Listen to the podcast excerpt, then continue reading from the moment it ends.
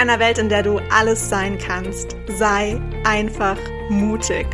Erlaube dir groß zu träumen und erlaube dir, all diese verrückten Träume in die Realität umzusetzen.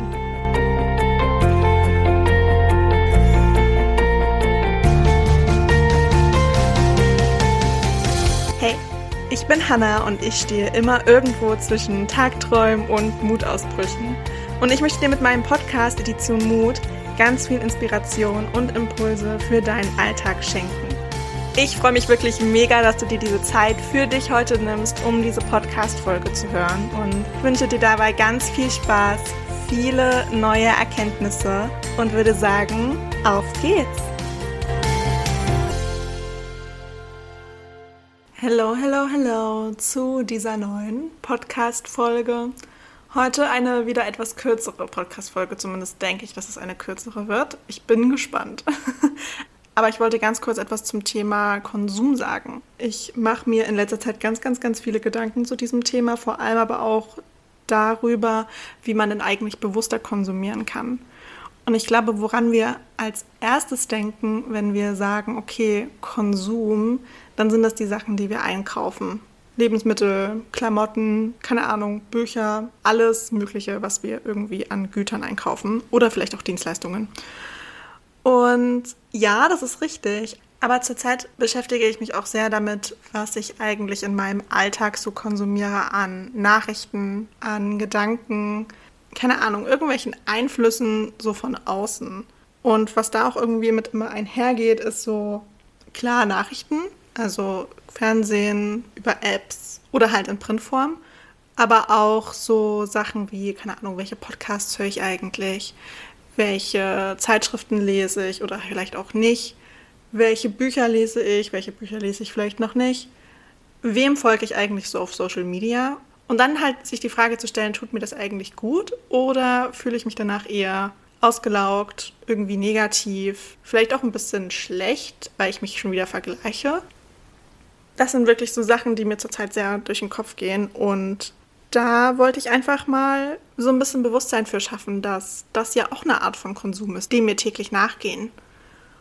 Und das aber viel zu schnell vergessen. Klar, wir denken so an Klamotten, ist das nachhaltig, ist es nicht nachhaltig, bringt mir das wirklich Freude, bringt mir das keine Freude oder halt auch bei Lebensmitteln.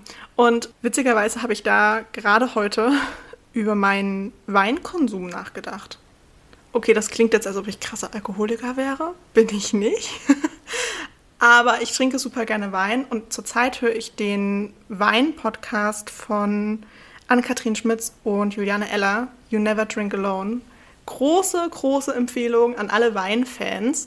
Juliane ist Winzerin und Anni kommt aus dem Online-Business-Marketing-Bereich und die beiden haben einen Podcast zusammen wo es rund um das Thema Wein geht und wo alle dummen Fragen gestellt werden, damit man sich so ein bisschen Weinwissen ansammeln kann oder aufbauen kann in dem Fall. Und es macht total viel Spaß, den beiden zuzuhören. Es ist auch immer super angenehm in Gesprächsform und Anni stellt immer ihre ganzen doofen Fragen, wie sie sagt, wo ich mir so denke, ja, die Frage hätte ich jetzt auch gehabt. Und Juliane beantwortet alles mit ihrem Expertenwissen. Super, super spannend und sie holen sich auch ziemlich viele Gäste mit in den Podcast. Macht auf jeden Fall riesigen Spaß und danach hast du, oder schon währenddessen, hast du richtig Bock auf Wein. Die trinken nämlich auch schön zwischendurch. Du hörst immer so die, die Gläser nachfüllen, die Gläser klirren und danach guckst du selber in deinen Kühlschrank und denkst dir so, jetzt hätte ich richtig Bock auf Wein. Und in der Folge, die ich heute Morgen gehört habe, ging es auch darum, wann empfinden wir Wein eigentlich als teuer und was ist für uns wirklich teurer Wein. Und so ein bisschen Schande über mein Haupt, aber ich war neulich beim Aldi und habe mir meinen 3-Euro-Wein gekauft, weil es irgendwie schnell gehen musste. Der schmeckt auch gut. Aber was mir in dem Zusammenhang echt aufgefallen ist, ich sollte mehr darauf achten, mir wirklich guten Wein zu kaufen. Die haben nämlich auch so ein bisschen den Unterschied erklärt, wie kommt eigentlich der Preis zustande und warum gibt es manche Weine, die super billig sind, also wirklich viel zu billig. Wie kann das sein? Und warum gibt es manche Weine, die unfassbar teuer sind? Und ist wirklich der Preis der Qualität entsprechend?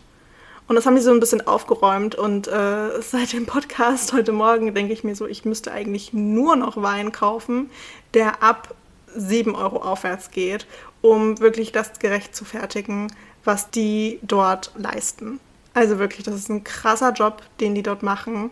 Und wenn das wirklich Handlese ist, dann ist das sau viel Arbeit, es sind keine Maschinen mit dabei. Und ich finde, das sollte man viel, viel mehr würdigen. Es ist natürlich immer so eine Sache von, was kann ich mir eigentlich auch leisten. Aber ich finde, das ist genauso wie mit Klamotten, wenn man da auf Nachhaltigkeit achtet. Man sollte in kleinen Schritten anfangen und sich einzelne Lebensbereiche raussuchen und da mal so ein bisschen anfangen, Bewusstsein dafür zu schaffen. Und dann können sich andere Lebensbereiche nach und nach dahingehend entwickeln. Und damit meine ich halt auch nicht, dass man alles von jetzt auf gleich sofort umstellen muss, sondern dass es so die Kleinigkeiten sind, worauf man achtet. Klar gucke ich nicht überall, ob mein Fleisch bio ist, was ich kaufe, aber ich könnte jetzt zum Beispiel beim Wein drauf achten und äh, damit den Anfang machen und alles andere so ein bisschen nachziehen lassen. Aber man muss nicht sofort alles auf einmal ändern, sondern meiner Meinung nach sind es die kleinen Schritte, die zählen, dass man wirklich sich Stück für Stück einfach ein Bewusstsein dafür aufbaut und einfach mal ausprobiert und schaut, wie es einem damit geht. Und ich glaube, mein nächstes Projekt in Richtung Nachhaltigkeit wird tatsächlich der Wein sein. bin sehr gespannt, wie das läuft. Um jetzt vielleicht so ein bisschen wieder zurück auf dieses, was konsumiere ich täglich an Nachrichtengedanken zurückzukommen, habe ich mich auch wieder mal, ich glaube, es ist so eine never-ending Story bei mir, mit Social Media auseinandergesetzt. Und habe es tatsächlich geschafft, mein Instagram von meinem Handy zu deinstallieren. Ein Move, auf den ich sehr, sehr stolz bin, tatsächlich. An alle, die sich jetzt denken, ach du Scheiße, Hanna, jetzt kann man dich überhaupt nicht mehr erreichen. Wie läuft das mit dem EBC weiter? Keine Panik. Instagram kann ich ja immer noch auf meinem Laptop öffnen. Das ist ja nicht weg. Ich habe auch nicht mein Konto gelöscht oder so. Das Konto existiert noch. Was ich damit nur vermeiden wollte, ist, dass ich sinnlos auf Instagram rumscrolle und dadurch super viel Zeit verloren geht und ich ganz, ganz schnell abdrifte so in dieses, ich vergleiche mich mit anderen. Das ist es definitiv wert, nochmal eine eigene Podcast-Folge zu machen, weil ich wieder mal bei Pantika im Women's Circle war und da auch so ein bisschen das Thema aufkommt. Aber ich glaube, das wäre jetzt echt zu lang, wenn ich da jetzt auch noch drauf eingehe. Was ich nur damit sagen wollte, mir tut es unfassbar gut, dass ich es nicht mehr auf dem Handy habe, weil bevor ich meinen Laptop anmache und da dann auf Instagram gehe, überlege ich mir halt dreimal, ist das jetzt wirklich nötig? Oder würde ich das nur machen, um irgendwie Zeit vergolden zu lassen, um so ein bisschen zu prokrastinieren und ja, keine Ahnung, ohne einen wirklichen Grund dahinter, diese App zu öffnen. Und da das meistens nicht der Fall ist, dachte ich mir, okay, gut, ich, es ist einfach ein Selbstexperiment. Ich probiere das jetzt mal aus und ich muss sagen, die ganze Woche war ich bisher nicht einmal auf Instagram. Ich habe halt auch die Notwendigkeit gerade nicht gesehen, das am, am Laptop zu starten. Und das läuft ganz gut und ich fühle mich tatsächlich gerade ein bisschen besser. Ich wette, es kommt eine Zeit, da installiere ich das wieder auf meinem Handy und dann suchte ich das wieder durch und dann brauche ich wieder eine Pause und dann kommt es wieder raus. Aber aktuell genieße ich das total und bin gespannt, wie lange das geht.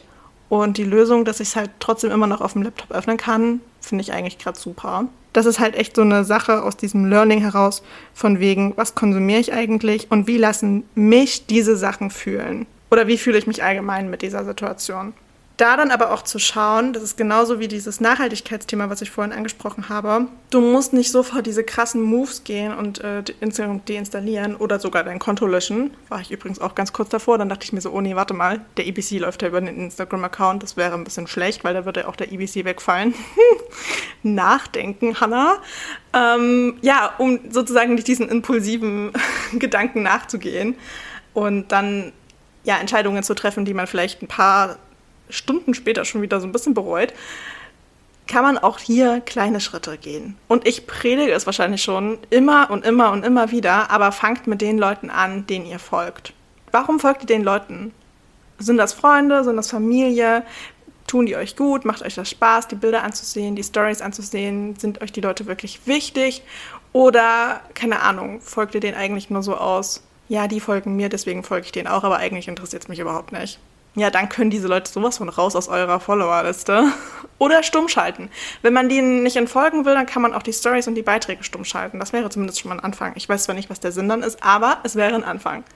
Da dann aber wirklich mal bewusst zu schauen, tun mir die Leute gut? Mag ich die Stories? Mag ich die Bilder? Mag ich die Person? Mag ich die Gedanken, die diese Person hat?